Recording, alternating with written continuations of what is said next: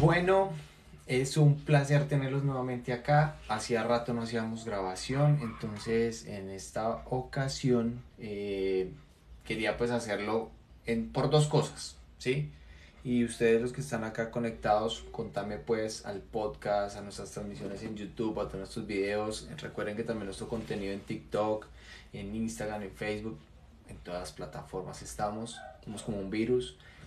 Pero nada chicos, eh, gracias por estar en este podcast, eh, en este video. Sabemos que si a ustedes les gusta nuestro contenido, eh, pues nos van a apoyar con un like, se lo van a compartir a alguien que tal vez esto les pueda interesar. Pero pues nada, el tema o lo que me trae hoy a esta transmisión son dos cosas. Primero, el 30 de septiembre fue el Día Internacional del Podcast. Y esto hay que celebrarlo, señores. Aunque no lo crean, el podcast está viendo su época de oro.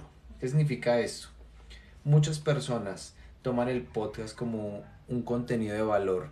Son personas que en este momento pueden estar en el gimnasio, pueden estar conduciendo, pueden inclusive, porque yo lo he hecho, eh, aprendo de otras personas mientras voy al gimnasio, mientras salgo a trotar, mientras voy conduciendo o inclusive muchas veces también lo hago cuando estoy preparando la cena, pues eso no, no pasa nada. Algunas veces también lo hago durante eh, alguna actividad laboral o algo así, pero eh, creo que a veces me choca un poco porque dejo de prestarle atención a lo que hago por prestar atención al podcast y viceversa. Entonces, mm, en lo personal no lo recomiendo mucho cuando están trabajando porque no ayuda mucho con la concentración. Entonces, es como mi percepción. Pero pues nada. Bienvenido. Hola el FC4, ¿cómo estás? FC14, 147, perdón. Bienvenido. ¿Cómo te va? Bueno, entonces, como les digo, recomiendo el podcast eh, y recomiendo todo ese tema de aprendizaje continuo, chicos. Hoy en día pueden aprender a través de podcast, pueden aprender a través de YouTube, pueden aprender a través de TikTok, pueden aprender de muchas formas. En todo lado damos contenido de valor, no solo yo, sino hay muchos creadores. Así que yo les sugiero buscar ese tipo de personas que te den calidad, no cantidad, que te den calidad. ¿Listo? Y lo segundo que me trae esta transmisión es, señores, ¿sabían, sí? Se enteraron que hoy fue el simulacro nacional. Ah, bueno, tal vez si no sabían, entonces hoy les tengo acá, eh, pues, un, básicamente un resumen. Resulta que a esta eh, era donde cada año pues se vienen haciendo como el simulacro nacional, eh, este año ¿sí? ya teniendo en cuenta que en 2020 pues no se hizo pues mucho énfasis en este tipo de actividades obviamente por tema de pandemia, pero pues en 2021 se fortaleció un poco eh, todo este aspecto con respecto a, a los simulacros, siempre enfocando y pues enfatizando las eh, medidas de bioseguridad, pero pues en esta ocasión participaron en Colombia 1083 municipios del simulacro nacional.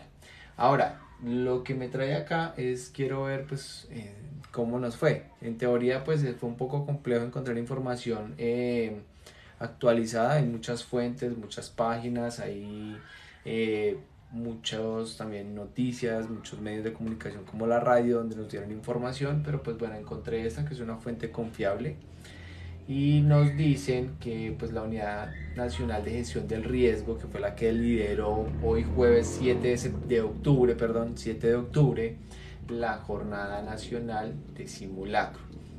Inclusive toda esta semana estuvieron, eh, no sé si estuvieron viendo imágenes en redes sociales, en televisión, en radio, estuvieron escuchando y estaban promocionando esta actividad. Inclusive decían, hey, no se asusten si de pronto el 7 de octubre escuchan sirenas o alarmas, que tal vez de pronto las personas pues van a creer que, que es algo que está pasando, algo fuera de lo normal, pero pues era porque muchas de estas entidades se enfocaron en, en, en esta jornada de simulacro nacional, pues participaron, ¿no? No es obligatorio, muchas empresas lo hacen, pues uno, por preparar a su personal, dos, algunos lo hacen por cumplir un requisito normativo, pero no es obligatorio que lo hagan en esta fecha, lo pueden hacer en cualquier eh, día del año. También es importante que estas entidades que participan pues elevan las estadísticas y también nos ayudan a entender que las personas pues son más dispuestas a este tipo de actividades.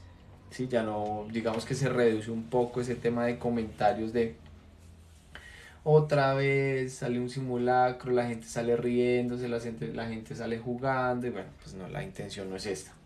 Entonces, de esos 1083 eh, municipios en los 33, en los 33 departamentos, eh, hicieron parte de este simulacro, del cual 9375 empresas públicas participaron y alrededor de 24.374 empresas privadas participaron de este simulacro. Son cifras interesantes teniendo en cuenta eh, años anteriores donde no había tanta participación. Sí hay una, había una participación bastante alta, pero digamos que este año muchas empresas dijeron, hey, venga, retomemos, hey, venga, intentemos, sí, pero pues también tenemos que entender que muchas empresas no lo hacen. Uno, porque tal vez su actividad económica y su operación no lo permite, entonces muchas lo, lo hacen en diciembre o en enero, pero aún así pues intentan cumplir. Inclusive yo les doy el dato, yo tengo una empresa a la cual asesoro y tengo otras con las cuales pues no participamos precisamente de esta jornada porque mm, digamos la operación no nos permitía ya que teníamos algunas actividades operacionales que no, no nos dejaban hacer esta actividad entonces la tenemos programada para próximos días eh, y simulacros chéveres, interesantes. Les estaré, les estaré compartiendo contenido de lo que vamos a hacer con ellos, que va a ser chévere y siempre pues tratamos de innovar con este tipo de personas. Bueno, entonces de esto, de esta noticia, así de nuestra fuente, dice que eh, interesante que participaron entidades comunitarias, sociales, también algunas comunidades indígenas, muchas juntas de acción comunal de algunos barrios en diferentes ciudades que hicieron partícipe de estas eh, actividades o esta jornada nacional. Entonces también vemos que existieron actividades acompañadas por estas también figuras que eh, digamos sobresalen en estas jornadas de emergencias como son la Cruz Roja, la Defensa Civil, los cuerpos de bomberos voluntarios y pues algunos que son de digamos del municipio que no son voluntarios sino que son eh, oficiales y algunas empresas con sus brigadas internas pero pues vemos también que la participación de la defensa civil fue muy activa de todas estas entidades, Cruz Roja, Policía Nacional, Ejército, todos ellos participan de esto porque debemos entender que los simulacros eh, no es responsabilidad solo de una organización pública o privada, sino que es un conjunto de entidades que participan de estas eh, actividades de simulacro. Entonces, debemos tener en